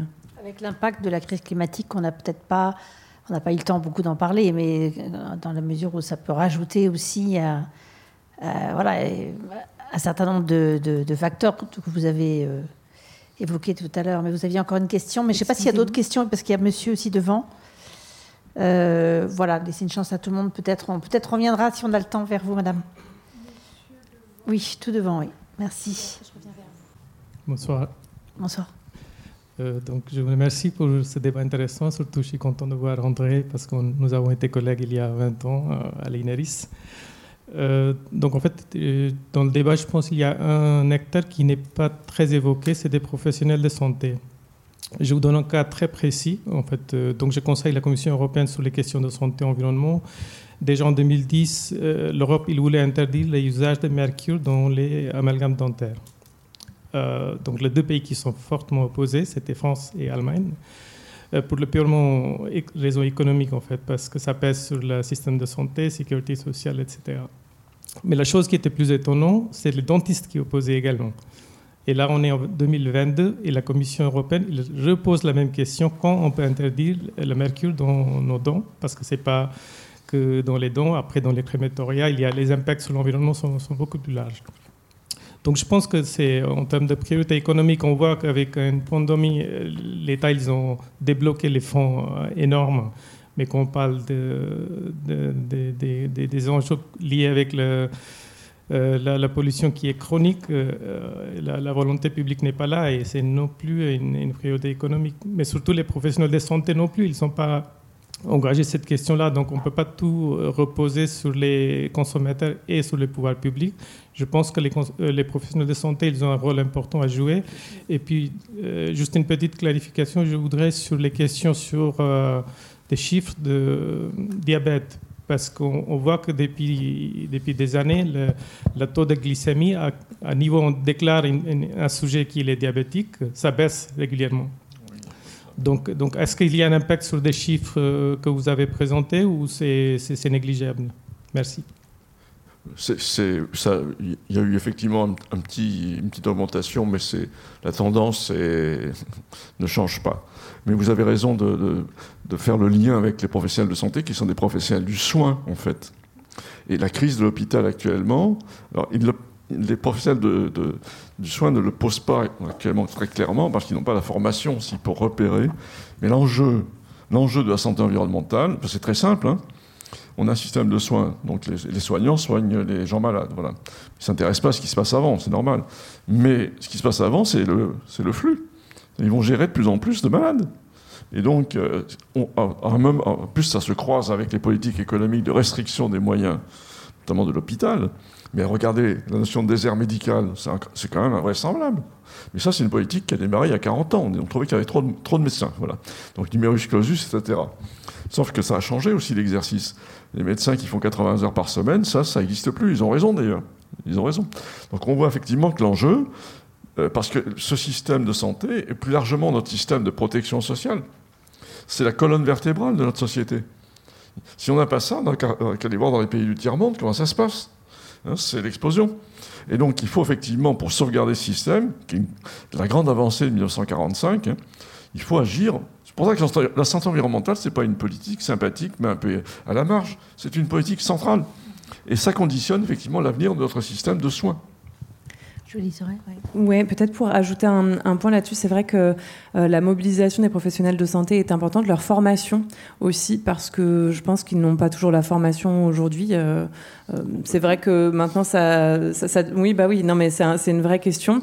nous, on l'avait notamment proposé dans le rapport qu'on a sorti justement sur les, inégalités sociales face à, la, face à la pollution de l'air, et on proposait notamment de, de, réinvestir un peu la protection maternelle et infantile, justement pour pouvoir porter ces message-là auprès des populations les plus défavorisées parce que vous voyez finalement euh, ce dont on parle euh, sur le sol que vous choisissez euh, dans la, dans la chambre, dans votre chambre à coucher quand vous êtes parent, peut-être que les plus favorisés y auront accès d'une manière ou d'une autre, mais si en fait ces conseils-là ne peuvent pas être donnés aussi à des familles qui sont plus en difficulté, en fait on, on continue à creuser ces inégalités-là. Donc il y a un vrai enjeu à trouver un moyen, c'est toute la logique de l'aller vers en fait, et il faut aussi pouvoir l'appliquer euh, dans ce, dans ce cas-là.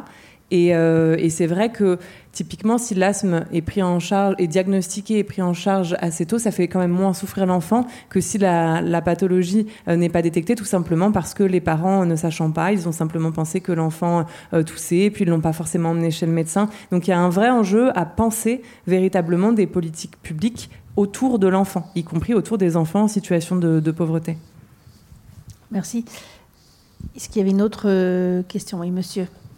Euh, oui, je voudrais euh, que vous confirmiez la remarque que je vais faire, savoir sur l'espérance de vie. moi, je pensais que justement, on a augmenté l'espérance de vie, c'était beaucoup lié à la baisse de la mortalité infantile.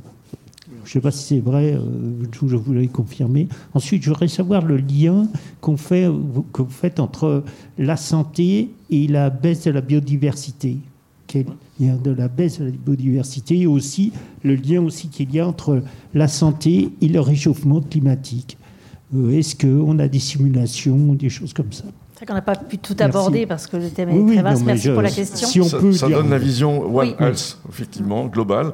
Alors, euh, mais quand, les gens qui parlent de One Health, enfin, j'ai participé à une réunion il y a le, mois, mois, au début du mois. Euh, spontanément, les gens parlent One Health en termes de zoonose la notion de syndémie, ils ne l'ont pas intégrée généralement. Hein. Mais le lien avec la biodiversité se fait là. On voit bien, la principale. On a une croissance régulière des zoonoses depuis l'après-guerre. Et ce qui, est, extraordinaire, c'est qu'on en a pris conscience avec le Covid, mais c'est depuis les années 50 que ça progresse. Et là, euh, voilà, donc on ne sait pas. Réparer effectivement la, biodiversité, c'est une façon aussi de, se préparer à faire face à toutes ces crises, effectivement. Peut-être juste expliquer ce qu'est la zoonose. Oui, je crois que vous l'aviez expliqué la zoonose, vous l'aviez dit tout à l'heure, mais euh, peut-être repréciser ce que c'est qu'une zoonose. Ah oui, pardon, excusez-moi. Oui. La zoonose, effectivement, c'est des, maladies qui touchent les animaux et qui sont transmises à l'homme. Alors, pendant longtemps, on parlait de la barrière des espèces. Oui.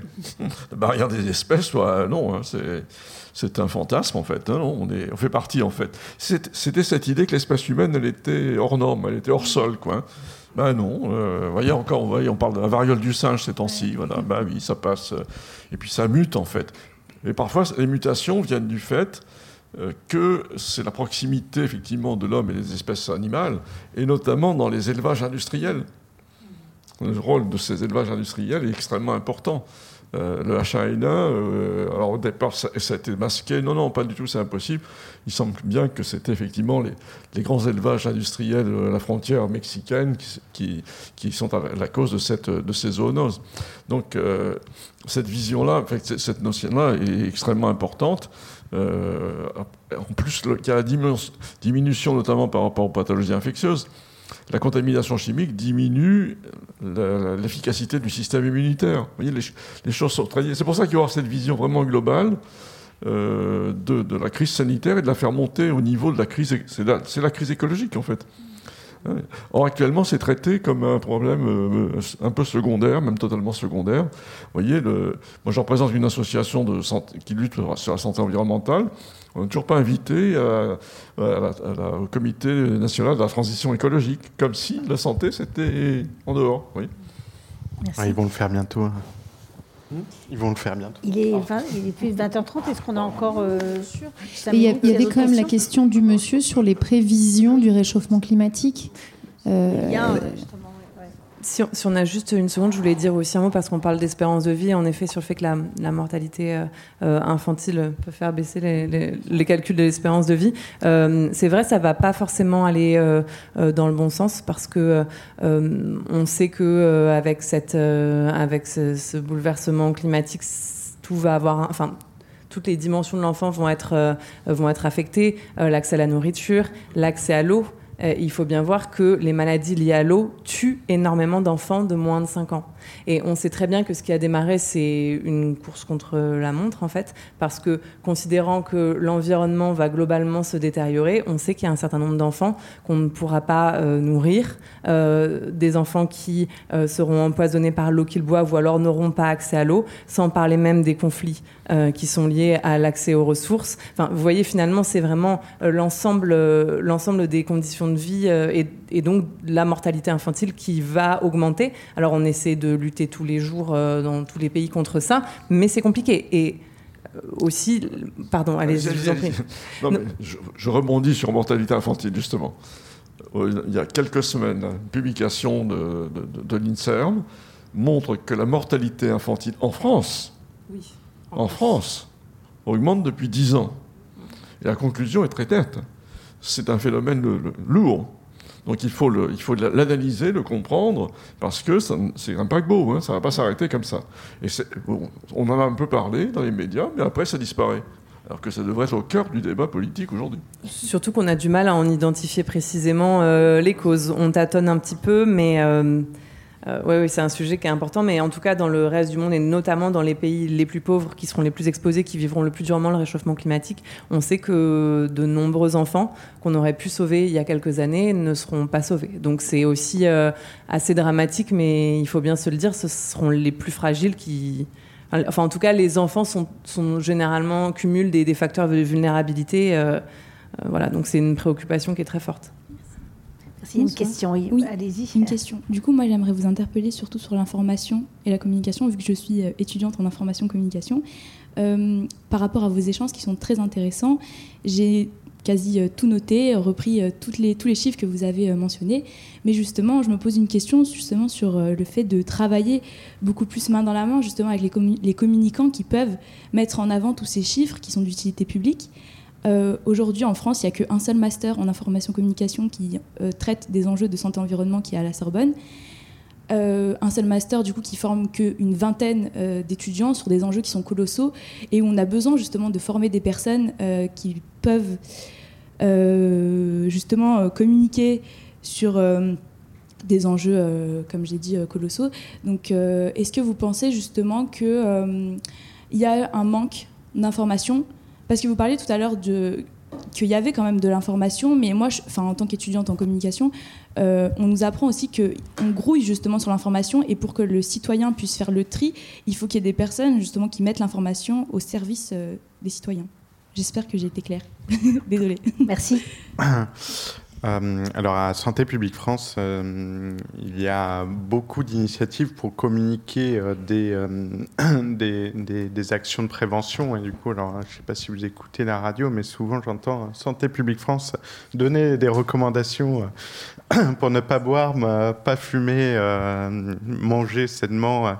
Et du coup, alors ils ont sorti un site qui s'appelle les 1000 premiers jours, qui donne des recommandations sur aux parents comment agir pour éviter de, enfin, voilà, de, d'exposer leurs enfants aux perturbateurs endocriniens, mais dans tout, tout un tas de, de thématiques différentes.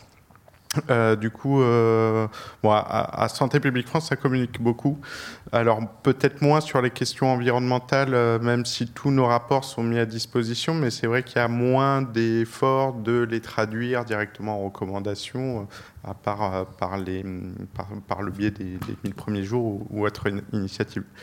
Euh, mais euh, voilà, après c'est aussi, euh, moi j'ai aussi l'impression qu'il y a beaucoup d'informations et que le citoyen a du mal à, faire le tri. il y a beaucoup d'associations qui font vraiment du, du, bon boulot, mais du coup séparer le, bon gré de bon, enfin le bon grain de livret, c'est toujours un petit peu difficile. Julie Soré Oui, bah, j'ai le sentiment qu'on essaye aussi de, de, communiquer, de sensibiliser aussi sur ces questions-là. Après, euh, en effet, bah, il y a beaucoup d'informations. Euh, celles-ci sont pas non plus toujours. Euh, alors, elles attirent l'attention, mais on rentre peu dans le détail dedans. Enfin, moi, j'ai eu l'occasion à plusieurs reprises de, présenter. On a fait quatre rapports sur la pollution de l'air. C'est vrai que quand je me rends dans des médias, je m'aperçois que c'est toujours très superficiel. Donc, finalement, on s'arrête au message un peu choc. Trois enfants sur quatre respirent un air pollué. Et puis on n'arrive pas forcément à aller plus loin, ni toujours à avoir le temps de, parler concrètement des recommandations. Euh, qu'on fait aussi parce qu'il y, a des problèmes, mais il y a aussi des solutions.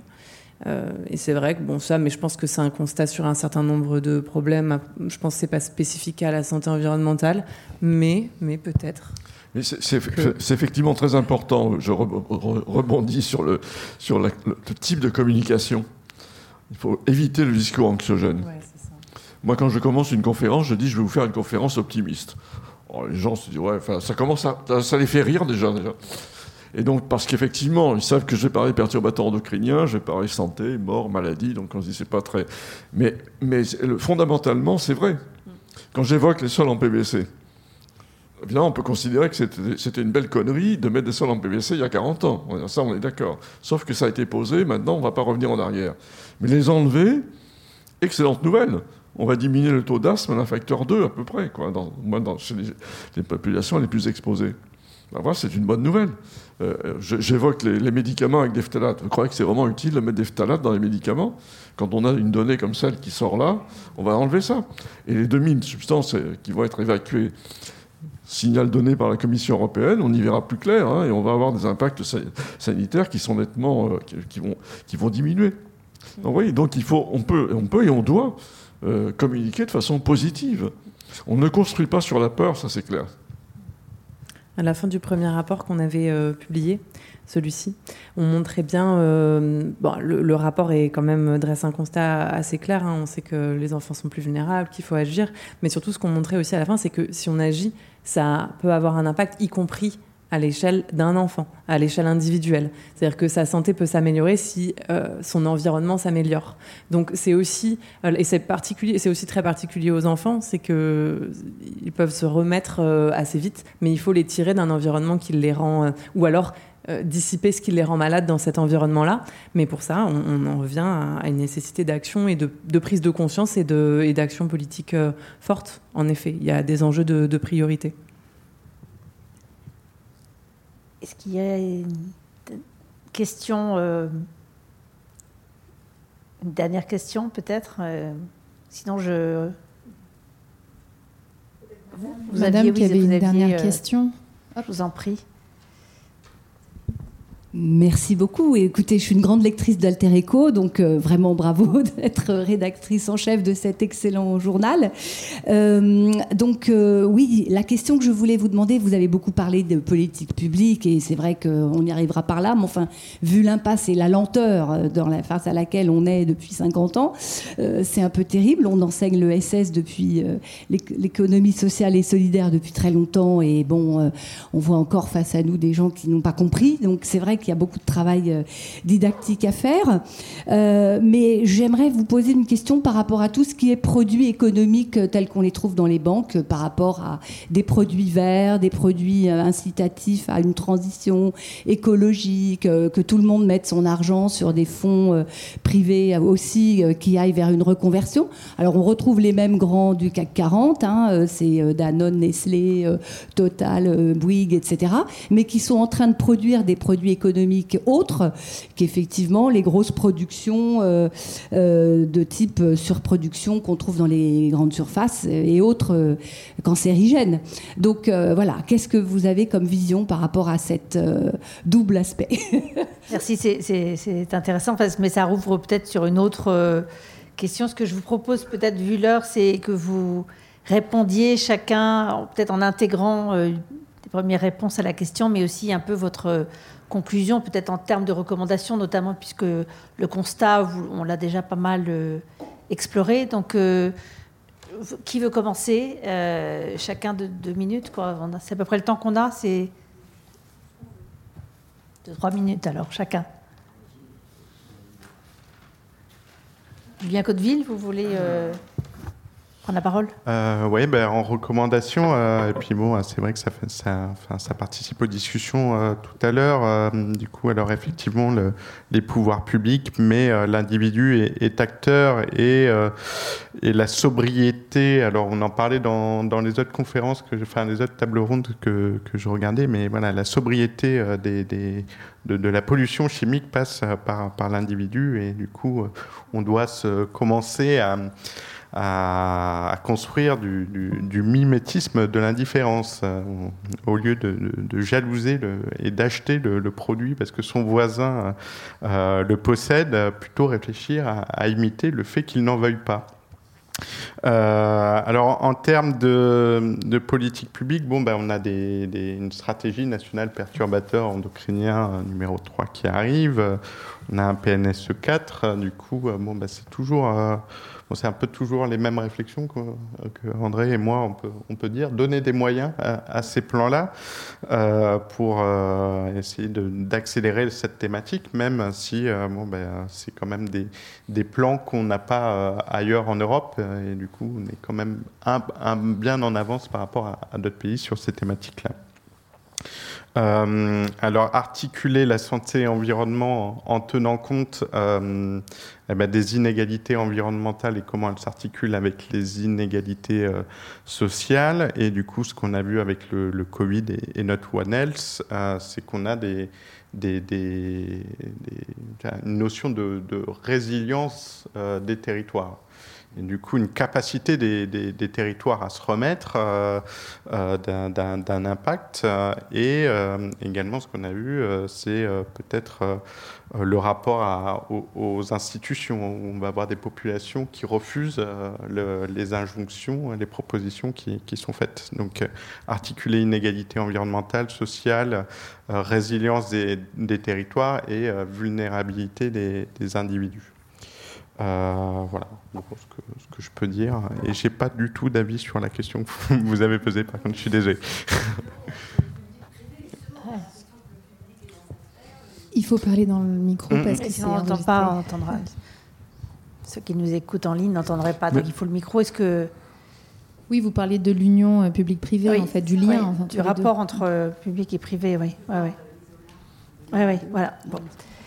Merci. Euh, oui, moi, en vous écoutant, je pensais euh, à l'ancien PDG de Danone hein, qui a été remercié, c'est-à-dire mis à la porte en fait, même si ça a été de façon confortable, euh, parce qu'il avait saisi effectivement que voilà, il pouvait pas continuer sur ce modèle de l'industrie agroalimentaire.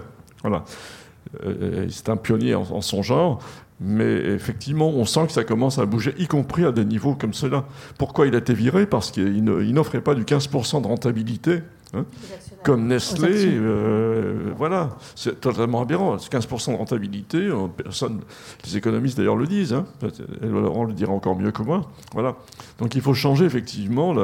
Alors il y a, des, tentatives pour de, euh, introduire ces dimensions-là dans, la, dans les, la notion d'entreprise à mission. Voilà.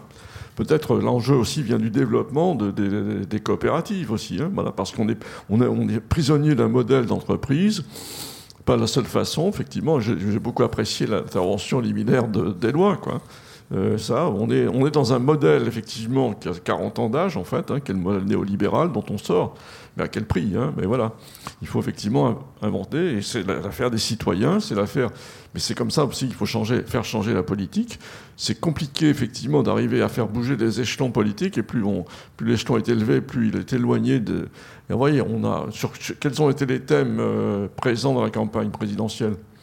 La demande était effectivement autour de santé, pouvoir d'achat ça n'a pas été un petit peu plus pouvoir d'achat que santé, mais en fait, la question de, la relation à l'islam, je veux dire, c'est pas, pas l'essentiel quand même, hein, vraiment.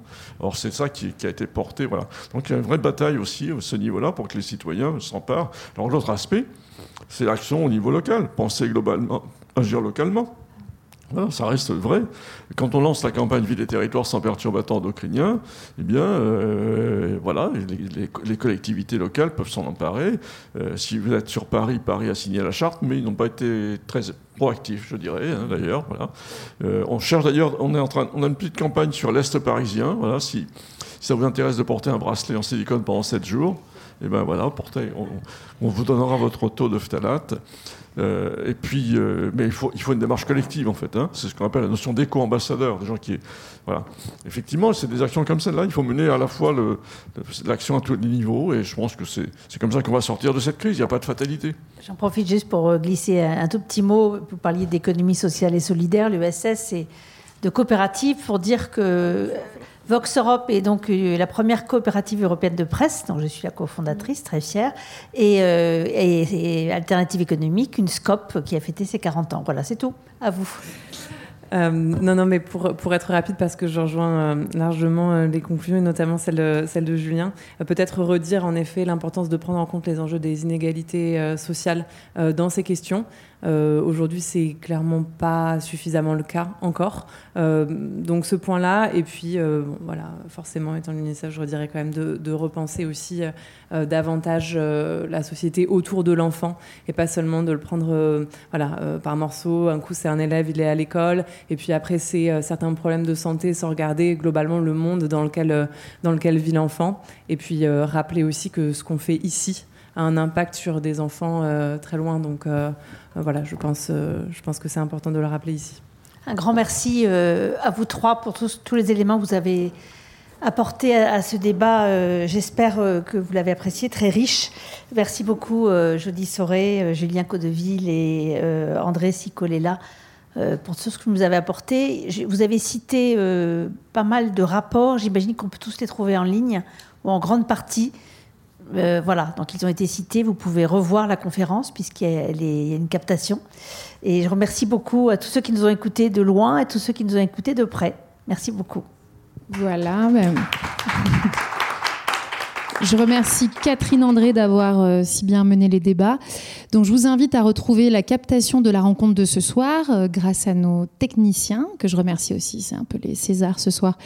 Vous invitez à retrouver les trois autres rencontres qu'on avait programmées avec euh, Éloi Laurent, donc sur croissance et climat, confiance et inégalité sociale et Europe et transition écologique. Il y a un petit break d'été, bien mérité, et on reprendra euh, l'écho du monde à partir du mois d'octobre. Donc vraiment, merci à nos quatre intervenants et très bonne soirée à vous.